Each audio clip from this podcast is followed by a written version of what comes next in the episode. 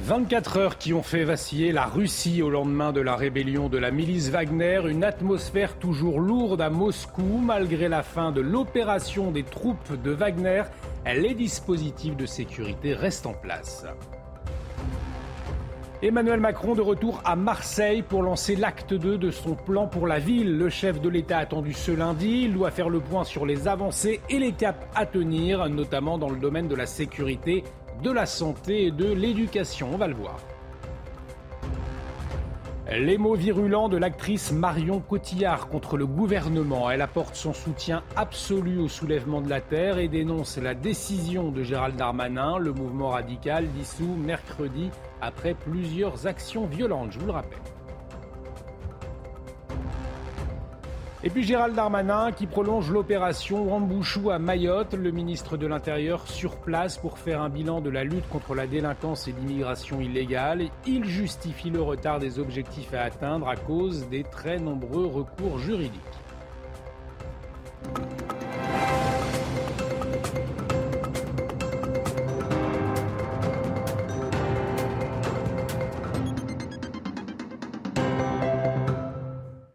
Très heureux de vous retrouver sur CNews. Bienvenue dans l'édition de la nuit. Et à la une de l'actualité, ces 24 heures qui ont fait trembler la Russie, alors que tout le monde s'interrogeait de savoir si Evgeny Prigogine allait prendre Moscou pour renverser le commandement militaire. Eh bien, la capitale a connu ces dernières heures une agitation peu habituelle. Malgré l'arrêt des manœuvres des hommes de Prigogine, une certaine fébrilité planait toujours à Moscou ce dimanche. Thomas Bonnet. Des forces armées en nombre dans les rues moscovites. La ville a vécu avec une certaine angoisse l'avancée des hommes de Wagner en direction de la capitale. Des contrôles renforcés, notamment au sud de Moscou, illustrent les moyens mis en place pour tenter d'en limiter l'accès à l'approche des troupes de Prigogine depuis le sud du pays. Samedi, le régime d'opération antiterroriste a été décrété dans la ville, donnant des pouvoirs accrus aux services de police. Une procédure toujours en vigueur ce dimanche matin. De la même façon, les restrictions de circulation sur l'autoroute reliant Moscou à Rostov-sur-le-Don ont été maintenues pour la journée de dimanche. Samedi, le maire de la ville avait évoqué sur Telegram une situation difficile. Afin de minimiser les risques, j'ai décidé de déclarer le lundi jour chômé. Je vous demande de vous abstenir autant que possible de vous déplacer dans la ville. En conséquence, des examens universitaires de mathématiques et de langue russe prévus lundi ont été reportés au 1er juillet. Ultime preuve de l'inquiétude qui a gagné ce week-end la capitale russe. 24 heures où la ville a retenu son souffle, suivant avec angoisse l'avancée des troupes de Wagner au moment de la volte-face de Prigogine, ces hommes se trouvaient à seulement quelques centaines de kilomètres de Moscou.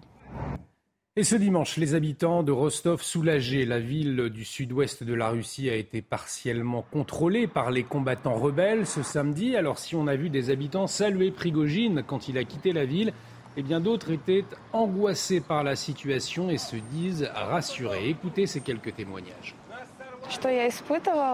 Comment je me suis sentie Probablement soulagée, car quand quelque chose de routinier dans votre ville change et que vous ne comprenez pas vraiment ce qui se passe, vous vous sentez très anxieux et en danger. Je me suis donc sentie soulagée. Je pense qu'il vaut mieux régler les choses sur le champ de bataille et ne pas venir ici, dans le sud, pour régler les choses avec des chars d'assaut. Je pense que ce n'est pas juste. Ils sont arrivés avec des armes. Cela aurait pu être bien pire. Et désormais, cette interrogation, que vont devenir Evgeny Prigogine et sa milice Wagner après l'une des plus graves crises en Russie depuis ces 30 dernières années? Voyez les éléments de réponse tout de suite avec Viviane Hervieux. Ce sont les dernières images d'Evgeny Prigogine, le chef de la milice Wagner qui a tenu en haleine pendant 24 heures le monde entier, qui a fait trembler le Kremlin, a quitté dans la nuit de samedi Rostov on le voit ici, à bord d'un 4x4 noir, vitre baissée, salué par la foule. Celui qui a ouvertement défié Vladimir Poutine, pour ne pas dire humilié, sort de ce bras de fer en ayant obtenu un accord inespéré, un exil au Bélarus, aucune poursuite au pénal, avec la parole de Vladimir Poutine, selon les propres termes du Kremlin.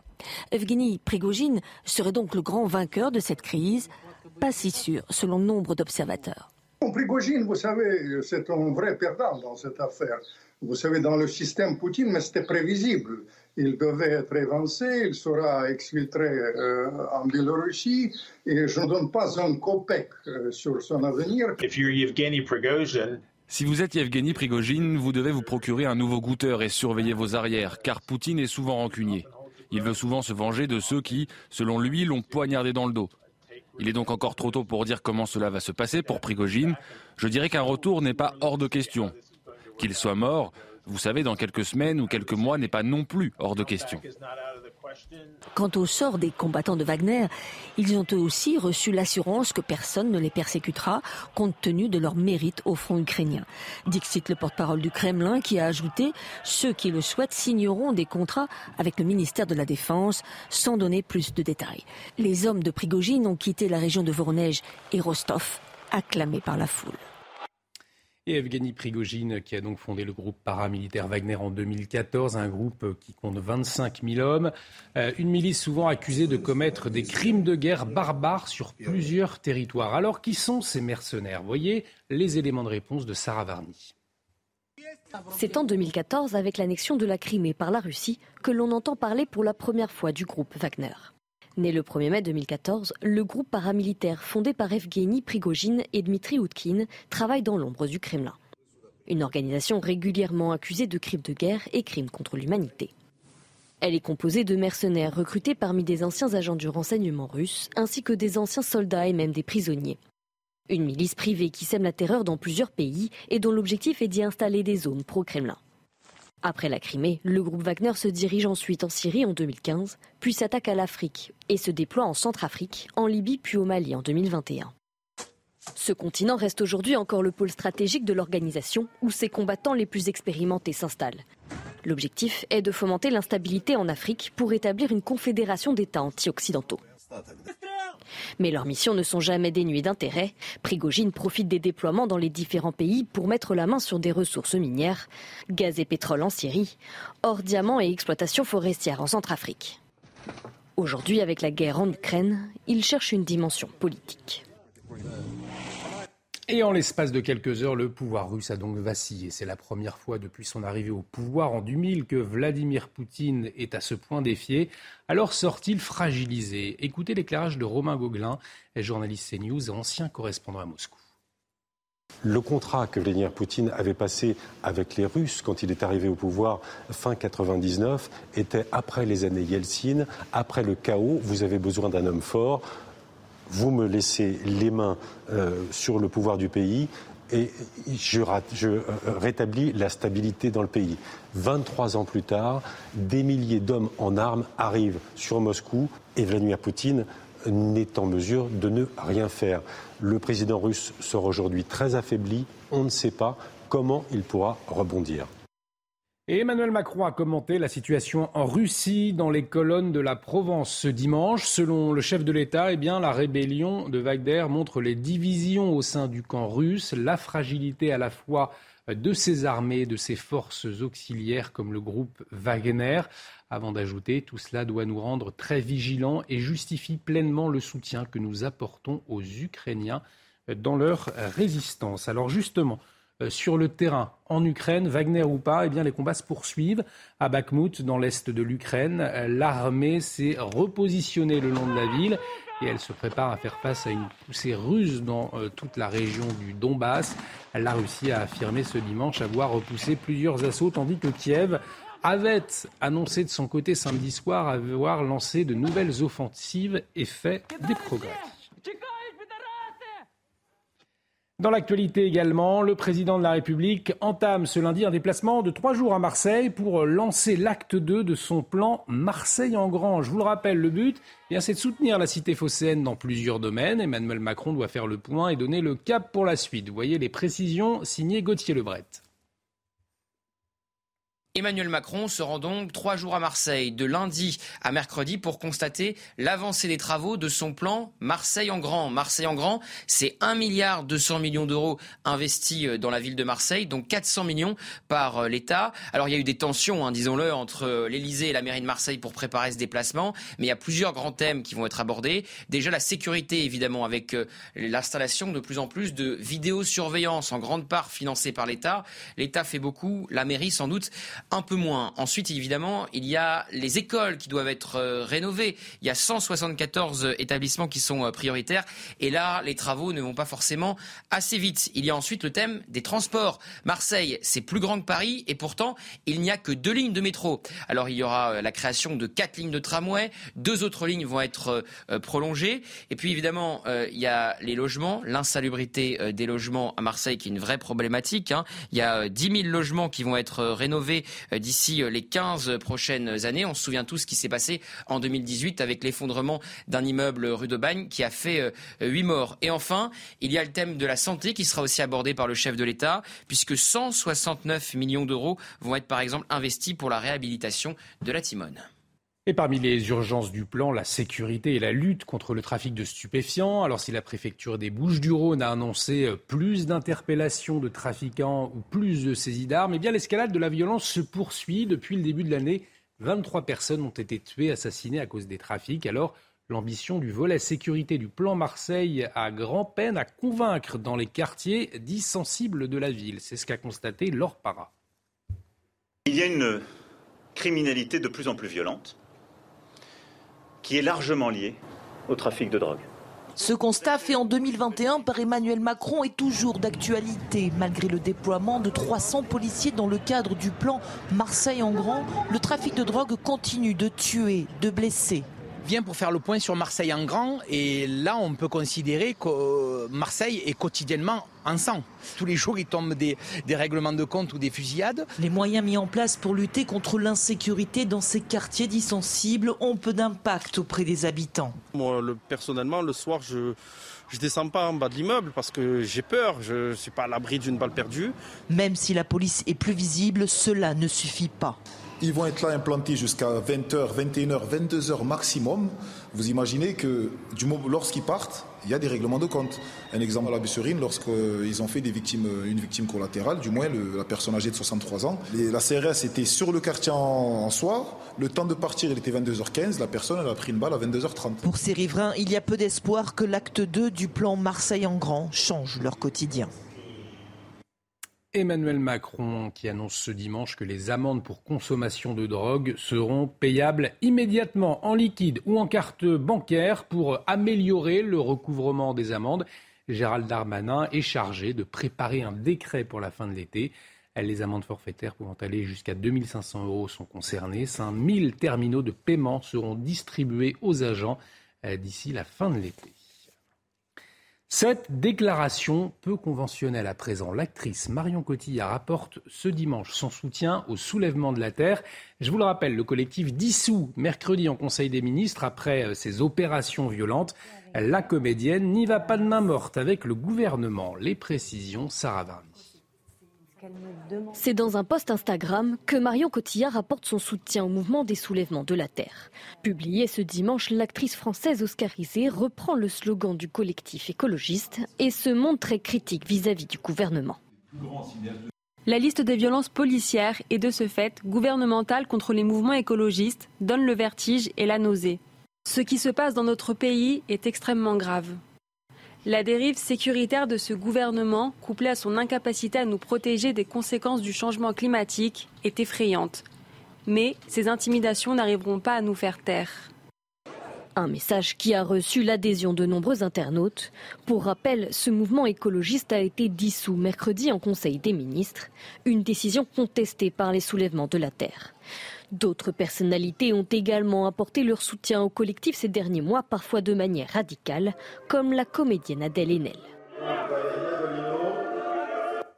Gérald Darmanin prolonge l'opération Wambouchou à Mayotte. Le ministre de l'Intérieur était sur place ce euh, week-end pour faire un premier bilan. Je vous le rappelle, cette opération lancée il y a deux mois vise à lutter contre la délinquance et l'immigration. Euh, notamment en détruisant des cases insalubres où se logent bien souvent des migrants clandestins. Le ministre de l'Intérieur qui a justifié le retard pris. Écoutez.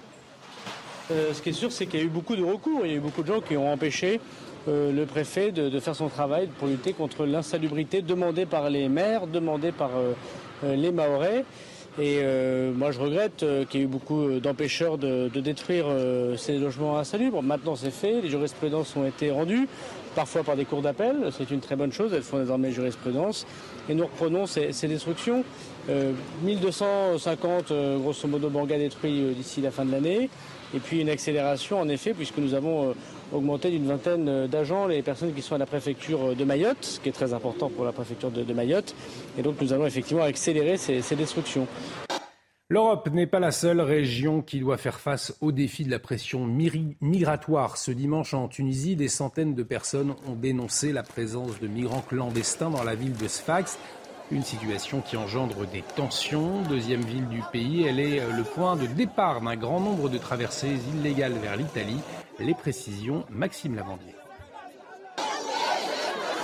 Pancartes et drapeaux tunisiens en main, ils sont plus d'une centaine à s'être rassemblés devant la préfecture de la ville de Sfax. Une protestation contre la présence de migrants subsahariens dans leur ville, des migrants considérés comme une menace par le président de cette contestation. Il y a eu des actes criminels, pour certains avec usage de machettes. On n'avait pas de problème avec eux auparavant, mais aujourd'hui, le problème se pose car ils menacent la paix sociale et la sécurité intérieure, et notamment dans les quartiers. Sfax, deuxième ville de Tunisie, sert principalement de passage aux clandestins pour rejoindre l'Europe et les côtes italiennes. Il faut réguler leur situation et ensuite ils pourront s'installer dans la ville. Mais de cette façon anarchique, il n'en est pas question. Cela ne nous arrange pas, c'est devenu l'anarchie. Depuis des mois et suite au discours anti-migrants du président tunisien fin février, les tensions et actions violentes entre Tunisiens et migrants ne cessent de croître. Fin mai, un migrant béninois de 30 ans a été poignardé à mort par un groupe de jeunes Tunisiens à Sfax. Retour en France avec ces passagers évacués d'un RER e à Paris. Des centaines de voyageurs ont été contraints de descendre sur les voies pour rejoindre la gare du Nord. La raison, une panne d'électricité. Écoutez le témoignage d'un passager que nous avons recueilli. On a dépassé la gare de, Gare du Nord vers, vers 16h15 par là. Euh, et puis, on a été stoppé en plein milieu des voies, du coup il faisait extrêmement chaud dans, les wagons. Quoi. Enfin, le RERB, euh, moi je le prends tous les jours. Bah, après, là, c'est c'était extrêmement problématique, quoi, parce que euh, il y avait le meeting du Bourget qui était aujourd'hui, euh, il y avait 170 000 personnes sur le week-end qui sont venues. forcément, si on n'arrive pas à gérer ce genre de d'événements aujourd'hui, comment on va faire pour, pour les JO ou pour la Coupe de rugby, quoi? Après, c'est le genre de choses qui sont extrêmement compliquées, quoi. Et puis dans l'actualité également ce dimanche, ce bébé laissé seul, enfermé dans une voiture par forte chaleur. Cela s'est passé euh, à Courbevoie dans les Hauts-de-Seine. Une passante a entendu l'enfant de 1 an et a appelé la police qui a dû briser une vitre du véhicule. Le bébé avait très chaud et semblait faible. Son père, contacté par les forces de l'ordre, ne semblait pas inquiet. L'homme a été interpellé pour délaissement de mineurs. Nous avons pu contacter euh, la femme qui a sauvé le bébé. J'ai vu comme si c'était une poupée. Moi, je pensais pas du tout que c'était un enfant. Donc c'est mon fils après en fait qui m'a dit que c'était vraiment un bébé. Donc après on s'est arrêté, on a vu qu'il était euh, en train euh, de pleurer et qu'il était très en âge, il avait euh, de la sueur et tout. Donc c'est vrai que ça m'a un peu inquiété. Donc j'ai attendu quelques minutes pour voir si les parents ils allaient arriver. Ils n'arrivaient toujours pas, donc je me suis dit je vais appeler la, police. Donc je les ai appelés, ils sont venus très rapidement il commençait euh, un petit peu à respirer un peu en saccadé. Euh. On sentait sa respiration, euh, il s'était endormi en plus d'un coup. Heureusement, bah, j'avais le biberon du petit et un brumisateur. Et ils ont mouillé au maximum pour le rafraîchir parce qu'il avait, il était très chaud. Et on ouvre ce journal des sports avec la MotoGP. Vous l'avez peut-être suivi sur Canal+, l'Italien Francesco Bagnaia a remporté le Grand Prix des Pays-Bas ce dimanche. De leur côté, les Français Johan Zarco et Fabio euh, Quartararo ont chuté durant la course. On voit tout cela avec Thibaut Duclos. Sur un pied, Fabio Quartararo, toujours touché à un orteil mais revigoré par son podium du sprint hier. Un coup de boost disparu dès le départ. Encore cinquième. Ouais, Fabio Quartararo est moins bien parti de la grille qu'hier et euh, il se retrouve assez loin. D'ailleurs, euh, je pense qu'il est au coude à coude avec Johan Zarco. Loin derrière les supersoniques Binder et Bagnaia, Quartararo rétrograde en 12e position, juste devant Zarco. et deux Français qui finissent par s'accrocher. C'est Fabio, Quartararo, Oh, c'est Fabio Quartararo qui est parti à la faute Et c'est Fabio qui perd l'avant et qui ah, emmène euh, Johan Zarco. Grand Prix terminé après deux petits tours pour Zarco et Quartararo, le pilote Yamaha ramené en ambulance, visiblement en mauvais état. Il est debout, aidé par les euh, commissaires, par le staff médical. Pas de mal pour Zarco, mais une grande déception après ses trois podiums consécutifs. Un podium qui se joue cette fois entre trois hommes, Banyaya, Binder et Marco Bezzecchi, le vainqueur du sprint d'hier. Et c'est bel et bien Francesco Bagnaia qui va s'imposer devant Marco Bezzecchi. Binder finalement déclassé, Espargaro prend la troisième place. C'est la quatorzième victoire de la carrière de Bagnaia, solide leader du championnat. Et du football à présent avec les Bleuets qui se rapprochent des quarts de finale du championnat d'Europe Espoir. Ils se sont imposés 1 à 0 face à la Norvège. Une courte victoire due au seul et unique but de la soirée signé Michael Ozil à la 56e. Sept minutes plus tard, le milieu de Crystal Palace a failli doubler la mise mais prend un mauvais appui et sort sur blessure. Les moins de 21 ans prennent la tête du groupe D avec deux victoires. Dernier match des phases de groupe pour les Bleuets sera mercredi prochain face à la Suisse. Et on prend la direction de la Slovénie à présent et l'Euro de basket. L'équipe féminine belge remporte le premier titre de son histoire. Les joueuses du sélectionneur français Rachid Méziane se sont imposées contre l'Espagne 64 à 58. Toujours menées au score, les Belges ont retourné la situation à leur avantage à 4 minutes du buzzer final. De leur côté, les Françaises se consolent en décrochant le bronze. Et on termine avec du tennis et Carlos Alcaraz qui remporte le tournoi du Queens à Londres. En finale, l'Espagnol s'est imposé sans forcer en 2-7, 6-4, 6-4 contre l'Australien Alex de Minor. À 20 ans, il remporte son premier tournoi sur gazon. De bon augure à 8 jours du début de Wimbledon, Carlos Alcaraz qui redevient numéro 1 mondial, une place que lui avait piqué Novak Djokovic à l'occasion de son sacre à Roland Garros. 24 heures qui ont fait trembler la Russie au lendemain de la rébellion de la milice Wagner. L'atmosphère reste lourde à Moscou. On y revient dans un instant. Restez avec nous sur CNews. Excellente sur notre antenne. Retrouvez tous nos programmes et plus sur cnews.fr.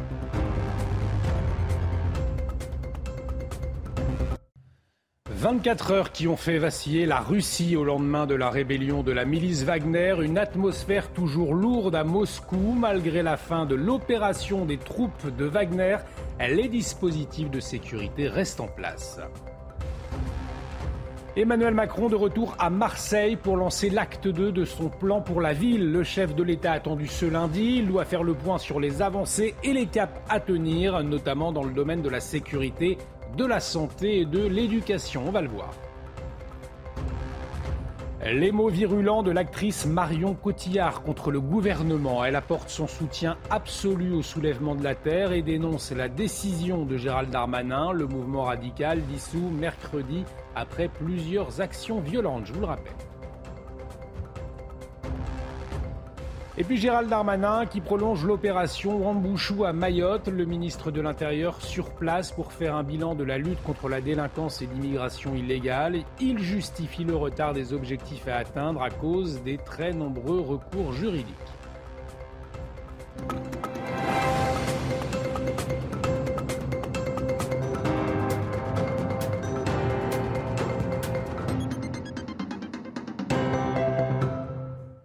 Très heureux de vous retrouver sur CNews. Bienvenue dans l'édition de la nuit. Et à la une de l'actualité, ces 24 heures qui ont fait trembler la Russie, alors que tout le monde s'interrogeait de savoir si Evgeny Prigogine allait prendre Moscou pour renverser le commandement militaire. Eh bien, la capitale a connu ces dernières heures une agitation peu habituelle. Malgré l'arrêt des manœuvres des hommes de Prigogine, une certaine fébrilité planait toujours à Moscou ce dimanche. Thomas Bonnet. Des forces armées en nombre dans les rues moscovites. La ville a vécu avec une certaine angoisse l'avancée des hommes de Wagner en direction de la capitale. Des contrôles renforcés, notamment au sud de Moscou, illustrent les moyens mis en place pour tenter d'en limiter l'accès à l'approche des troupes de Prigogine depuis le sud du pays. Samedi, le régime d'opération antiterroriste a été décrété dans la ville, donnant des pouvoirs accrus aux services de police. Une procédure toujours en vigueur ce dimanche matin. De la même façon, les restrictions de circulation sur l'autoroute reliant Moscou à Rostov-sur-le-Don ont été maintenues pour la journée de dimanche. Samedi, le maire de la ville avait évoqué sur Telegram une situation difficile. Afin de minimiser les risques, j'ai décidé de déclarer le lundi jour chômé. Je vous demande de vous abstenir autant que possible de vous déplacer dans la ville. En conséquence, des examens universitaires de mathématiques et de langue russe prévus lundi ont été reportés au 1er juillet. Ultime preuve de l'inquiétude qui a gagné ce week-end la capitale russe. 24 heures où la ville a retenu son souffle, suivant avec angoisse l'avancée des troupes de Wagner. Au moment de la volte-face de Prigogine, ces hommes se trouvaient à seulement quelques centaines de kilomètres de Moscou. Et ce dimanche, les habitants de Rostov soulagés. La ville du sud-ouest de la Russie a été partiellement contrôlée par les combattants rebelles ce samedi. Alors si on a vu des habitants saluer Prigogine quand il a quitté la ville, eh bien d'autres étaient angoissés par la situation et se disent rassurés. Écoutez ces quelques témoignages. Comment je me suis sentie Probablement soulagée, car quand quelque chose de routinier dans votre ville change et que vous ne comprenez pas vraiment ce qui se passe, vous vous sentez très anxieux et en danger. Je me suis donc sentie soulagée. Je pense qu'il vaut mieux régler les choses sur le champ de bataille et ne pas venir ici, dans le sud, pour régler les choses avec des chars d'assaut. Je pense que ce n'est pas juste. Ils sont arrivés avec des armes. Cela aurait pu être bien pire. Et désormais, cette interrogation, que vont devenir Evgeny Prigogine et sa milice Wagner après l'une des plus graves crises en Russie depuis ces 30 dernières années? Voyez les éléments de réponse tout de suite avec Viviane Hervier. Ce sont les dernières images d'Evgeny Prigogine, le chef de la milice Wagner qui a tenu en haleine pendant 24 heures le monde entier, qui a fait trembler le Kremlin, a quitté dans la nuit de samedi Rostov on le voit ici, à bord d'un 4x4 noir, vitre baissée, salué par la foule. Celui qui a ouvertement défié Vladimir Poutine, pour ne pas dire humilié, sort de ce bras de fer en ayant obtenu un accord inespéré, un exil au Bélarus, aucune poursuite au pénal, avec la parole de Vladimir Poutine, selon les propres termes du Kremlin. Evgeny Prigogine serait donc le grand vainqueur de cette crise, pas si sûr, selon nombre d'observateurs. Prigogine, vous savez, c'est un vrai perdant dans cette affaire. Vous savez, dans le système Poutine, mais c'était prévisible. Il devait être évancé, il sera exfiltré euh, en Biélorussie, et je ne donne pas un copec euh, sur son avenir. Si vous êtes Yevgeny Prigogine, vous devez vous procurer un nouveau goûteur et surveiller vos arrières, car Poutine est souvent rancunier. Il veut souvent se venger de ceux qui, selon lui, l'ont poignardé dans le dos. Il est donc encore trop tôt pour dire comment cela va se passer pour Prigogine. Je dirais qu'un retour n'est pas hors de question. Qu'il soit mort, vous savez, dans quelques semaines ou quelques mois n'est pas non plus hors de question. Quant au sort des combattants de Wagner, ils ont eux aussi reçu l'assurance que personne ne les persécutera compte tenu de leur mérite au front ukrainien. Dixit, le porte-parole du Kremlin, qui a ajouté ceux qui le souhaitent signeront des contrats avec le ministère de la Défense sans donner plus de détails. Les hommes de Prigogine ont quitté la région de Voronezh et Rostov, acclamés par la foule. Evgeny Prigogine, qui a donc fondé le groupe paramilitaire Wagner en 2014, un groupe qui compte 25 000 hommes, euh, une milice souvent accusée de commettre des crimes de guerre barbares sur plusieurs territoires. Alors, qui sont ces mercenaires? Voyez les éléments de réponse de Sarah Varny. C'est en 2014, avec l'annexion de la Crimée par la Russie, que l'on entend parler pour la première fois du groupe Wagner.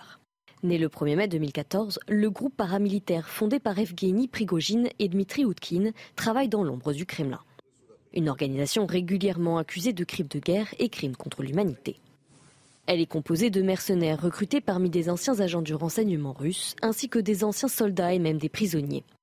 Une milice privée qui sème la terreur dans plusieurs pays et dont l'objectif est d'y installer des zones pro-Kremlin. Après la Crimée, le groupe Wagner se dirige ensuite en Syrie en 2015, puis s'attaque à l'Afrique et se déploie en Centrafrique, en Libye puis au Mali en 2021. Ce continent reste aujourd'hui encore le pôle stratégique de l'organisation où ses combattants les plus expérimentés s'installent. L'objectif est de fomenter l'instabilité en Afrique pour établir une confédération d'États anti-occidentaux. Mais leurs missions ne sont jamais dénuées d'intérêt. Prigogine profite des déploiements dans les différents pays pour mettre la main sur des ressources minières, gaz et pétrole en Syrie, or diamants et exploitation forestière en Centrafrique. Aujourd'hui, avec la guerre en Ukraine, il cherche une dimension politique. Et en l'espace de quelques heures, le pouvoir russe a donc vacillé. C'est la première fois depuis son arrivée au pouvoir en 2000 que Vladimir Poutine est à ce point défié. Alors sort-il fragilisé? Écoutez l'éclairage de Romain Gauguelin, journaliste CNews et ancien correspondant à Moscou. Le contrat que Vladimir Poutine avait passé avec les Russes quand il est arrivé au pouvoir fin 99 était après les années Yeltsin, après le chaos. Vous avez besoin d'un homme fort vous me laissez les mains euh, sur le pouvoir du pays et je, euh, rétablis la stabilité dans le pays. 23 ans plus tard, des milliers d'hommes en armes arrivent sur Moscou et Vladimir Poutine n'est en mesure de ne rien faire. Le président russe sort aujourd'hui très affaibli. On ne sait pas comment il pourra rebondir. Emmanuel Macron a commenté la situation en Russie dans les colonnes de la Provence ce dimanche. Selon le chef de l'État, eh la rébellion de Wagner montre les divisions au sein du camp russe, la fragilité à la fois de ses armées, de ses forces auxiliaires comme le groupe Wagner. Avant d'ajouter, tout cela doit nous rendre très vigilants et justifie pleinement le soutien que nous apportons aux Ukrainiens dans leur résistance. Alors justement, sur le terrain en Ukraine, Wagner ou pas, eh bien les combats se poursuivent à Bakhmut, dans l'est de l'Ukraine. Euh, l'armée s'est repositionnée le long de la ville et elle se prépare à faire face à une poussée russe dans euh, toute la région du Donbass. La Russie a affirmé ce dimanche avoir repoussé plusieurs assauts, tandis que Kiev avait annoncé de son côté samedi soir avoir lancé de nouvelles offensives et fait des progrès.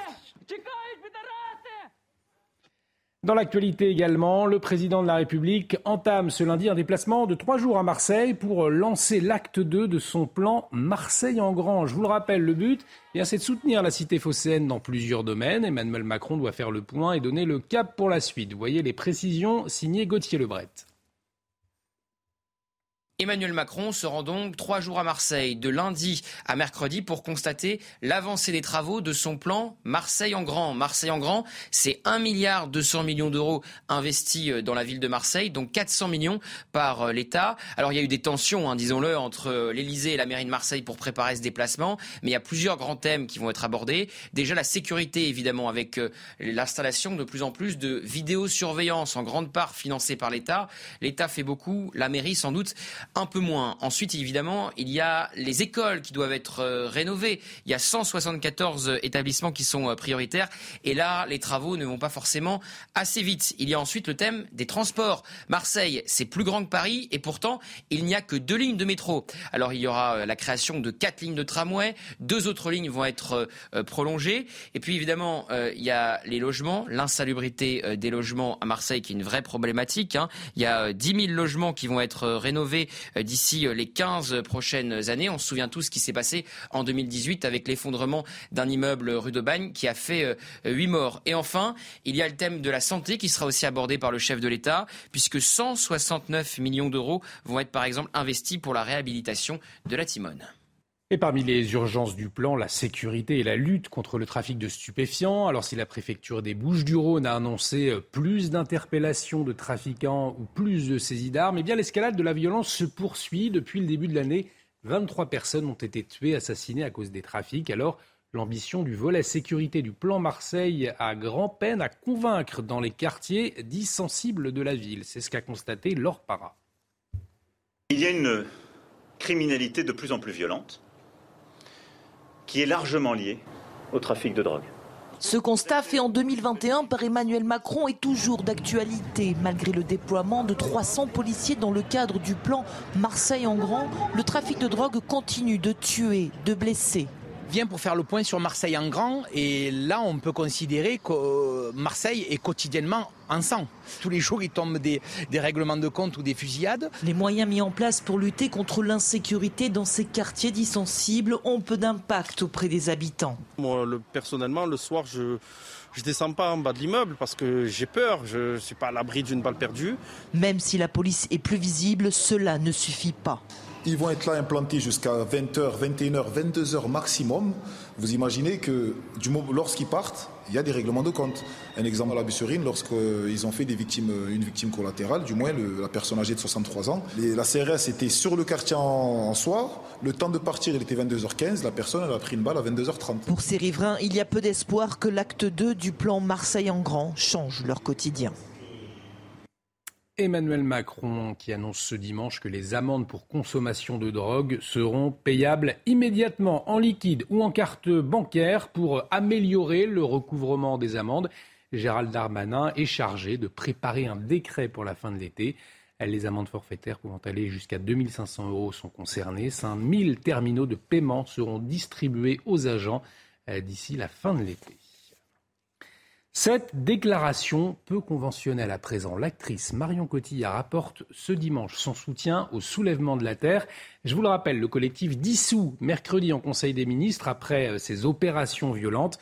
La comédienne n'y va pas de main morte avec le gouvernement. Les précisions, Sarah Varni.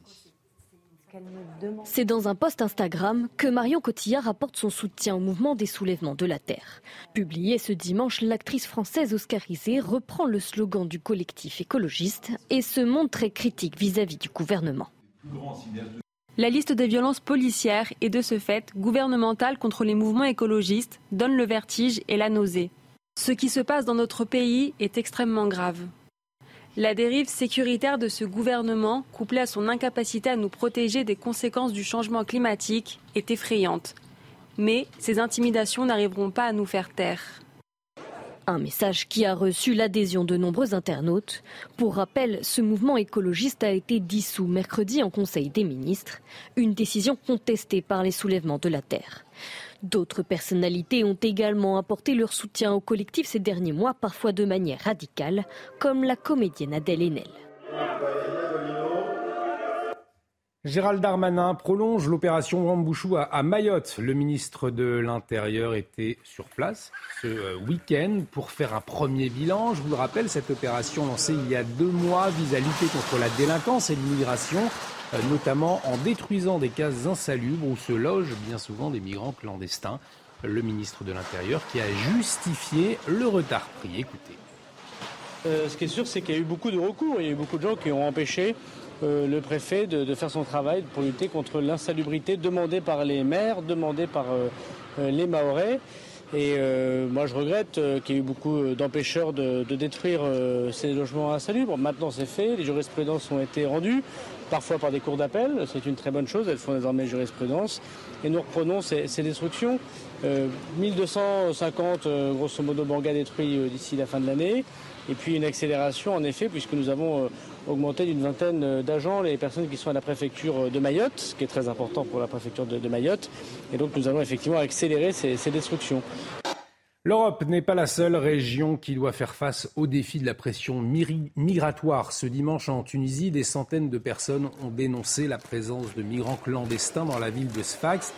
Une situation qui engendre des tensions. Deuxième ville du pays, elle est le point de départ d'un grand nombre de traversées illégales vers l'Italie. Les précisions, Maxime Lavandier. Pancartes et drapeaux tunisiens en main, ils sont plus d'une centaine à s'être rassemblés devant la préfecture de la ville de Sfax. Une protestation contre la présence de migrants subsahariens dans leur ville, des migrants considérés comme une menace par le président de cette contestation. Il y a eu des actes criminels, pour certains avec usage de machettes. On n'avait pas de problème avec eux auparavant, mais aujourd'hui, le problème se pose car ils menacent la paix sociale et la sécurité intérieure, et notamment dans les quartiers. Sfax, deuxième ville de Tunisie, sert principalement de passage aux clandestins pour rejoindre l'Europe et les côtes italiennes. Il faut réguler leur situation et ensuite ils pourront s'installer dans la ville. Mais de cette façon anarchique, il n'en est pas question. Cela ne nous arrange pas, c'est devenu l'anarchie. Depuis des mois et suite au discours anti-migrants du président tunisien fin février, les tensions et actions violentes entre Tunisiens et migrants ne cessent de croître. Fin mai, un migrant béninois de 30 ans a été poignardé à mort par un groupe de jeunes Tunisiens à Sfax. Retour en France avec ces passagers évacués d'un RER à Paris. Des centaines de voyageurs ont été contraints de descendre sur les voies pour rejoindre la gare du Nord. La raison, une panne d'électricité. Écoutez le témoignage d'un passager que nous avons recueilli. On a dépassé la gare de, Gare du Nord vers, vers 16h15 par là. Euh, et puis, on a été stoppé en plein milieu des voies, du coup il faisait extrêmement chaud dans, les wagons, quoi. Enfin, le RERB, euh, moi je le prends tous les jours. Bah, après, là, c'est vrai que c'était extrêmement problématique, quoi, parce que euh, y avait le meeting du Bourget qui était aujourd'hui, euh, il y avait 170 000 personnes sur le week-end qui sont venues. forcément, si on n'arrive pas à gérer ce genre de d'événements aujourd'hui, comment on va faire pour, pour les JO ou pour la Coupe de rugby, quoi? Après, c'est le genre de choses qui sont extrêmement compliquées, quoi. Et puis dans l'actualité également ce dimanche, ce bébé laissé seul, enfermé dans une voiture par forte chaleur. Cela s'est passé euh, à Courbevoie dans les Hauts-de-Seine. Une passante a entendu l'enfant de 1 an et a appelé la police qui a dû briser une vitre du véhicule. Le bébé avait très chaud et semblait faible. Son père, contacté par les forces de l'ordre, ne semblait pas inquiet. L'homme a été interpellé pour délaissement de mineurs. Nous avons pu contacter euh, la femme qui a sauvé le bébé. J'ai vu comme si c'était une poupée. Moi, je pensais pas du tout que c'était un enfant. Donc c'est mon fils après en fait qui m'a dit que c'était vraiment un bébé. Donc après on s'est arrêté, on a vu qu'il était euh, en train euh, de pleurer et qu'il était très en âge, il avait euh, de la sueur et tout. Donc c'est vrai que ça m'a un peu inquiété. Donc j'ai attendu quelques minutes pour voir si les parents ils allaient arriver. Ils n'arrivaient toujours pas, donc je me suis dit je vais appeler la police. Donc je les ai appelés, ils sont venus très rapidement il commençait euh, un petit peu à respirer un peu en saccadé. Euh. On sentait sa respiration, euh, il s'était endormi en plus d'un coup. Heureusement, bah, j'avais le biberon du petit et un brumisateur. Et ils ont mouillé au maximum pour le rafraîchir parce qu'il avait, il était très chaud. Et on ouvre ce journal des sports avec la MotoGP. Vous l'avez peut-être suivi sur Canal+, l'Italien Francesco Bagnaia a remporté le Grand Prix des Pays-Bas ce dimanche. De leur côté, les Français Johan Zarco et Fabio Quartararo ont chuté durant la course. On voit tout cela avec Thibaut Duclos. Sur un pied, Fabio Quartararo, toujours touché à un orteil mais revigoré par son podium du sprint hier. Un coup de boost disparu dès le départ.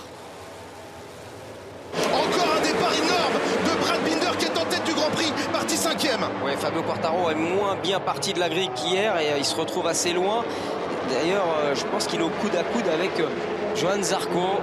Loin derrière les supersoniques Binder et Bagnaia, Quartararo rétrograde en 12e position, juste devant Zarco.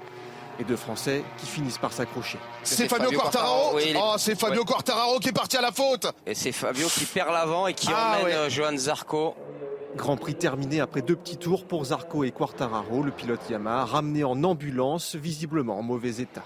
Il est debout, aidé par les euh, commissaires, par le staff médical. Pas de mal pour Zarco, mais une grande déception après ses trois podiums consécutifs. Un podium qui se joue cette fois entre trois hommes, Banyaya Binder et Marco Bezzecchi, le vainqueur du sprint d'hier. Et c'est bel et bien Francesco Bagnaia qui va s'imposer devant Marco Bezzecchi. Binder finalement déclassé, Espargaro prend la troisième place. C'est la quatorzième victoire de la carrière de Bagnaia, solide leader du championnat. Et du football à présent avec les Bleuets qui se rapprochent des quarts de finale du championnat d'Europe Espoir. Ils se sont imposés 1 à 0 face à la Norvège. Une courte victoire due au seul et unique but de la soirée signé Michael Ozil à la 56e. Sept minutes plus tard, le milieu de Crystal Palace a failli doubler la mise mais prend un mauvais appui et sort sur blessure. Les moins de 21 ans prennent la tête du groupe D avec deux victoires. Dernier match des phases de groupe pour les Bleuets sera mercredi prochain face à la Suisse. Et on prend la direction de la Slovénie à présent et l'Euro de basket. L'équipe féminine belge remporte le premier titre de son histoire. Les joueuses du sélectionneur français Rachid Méziane se sont imposées contre l'Espagne 64 à 58. Toujours menées au score, les Belges ont retourné la situation à leur avantage à 4 minutes du buzzer final. De leur côté, les Françaises se consolent en décrochant le bronze. Et on termine avec du tennis et Carlos Alcaraz qui remporte le tournoi du Queens à Londres. En finale, l'Espagnol s'est imposé sans forcer en 2-7, 6-4, 6-4 contre l'Australien Alex de Minor. À 20 ans, il remporte son premier tournoi sur gazon. De bon augure à 8 jours du début de Wimbledon, Carlos Alcaraz qui redevient numéro 1 mondial, une place que lui avait piqué Novak Djokovic à l'occasion de son sacre à Roland Garros. 24 heures qui ont fait trembler la Russie au lendemain de la rébellion de la milice Wagner. L'atmosphère reste lourde à Moscou. On y revient dans un instant. Restez avec nous sur CNews. Excellente nuit sur notre antenne. Retrouvez tous nos programmes et plus sur cnews.fr.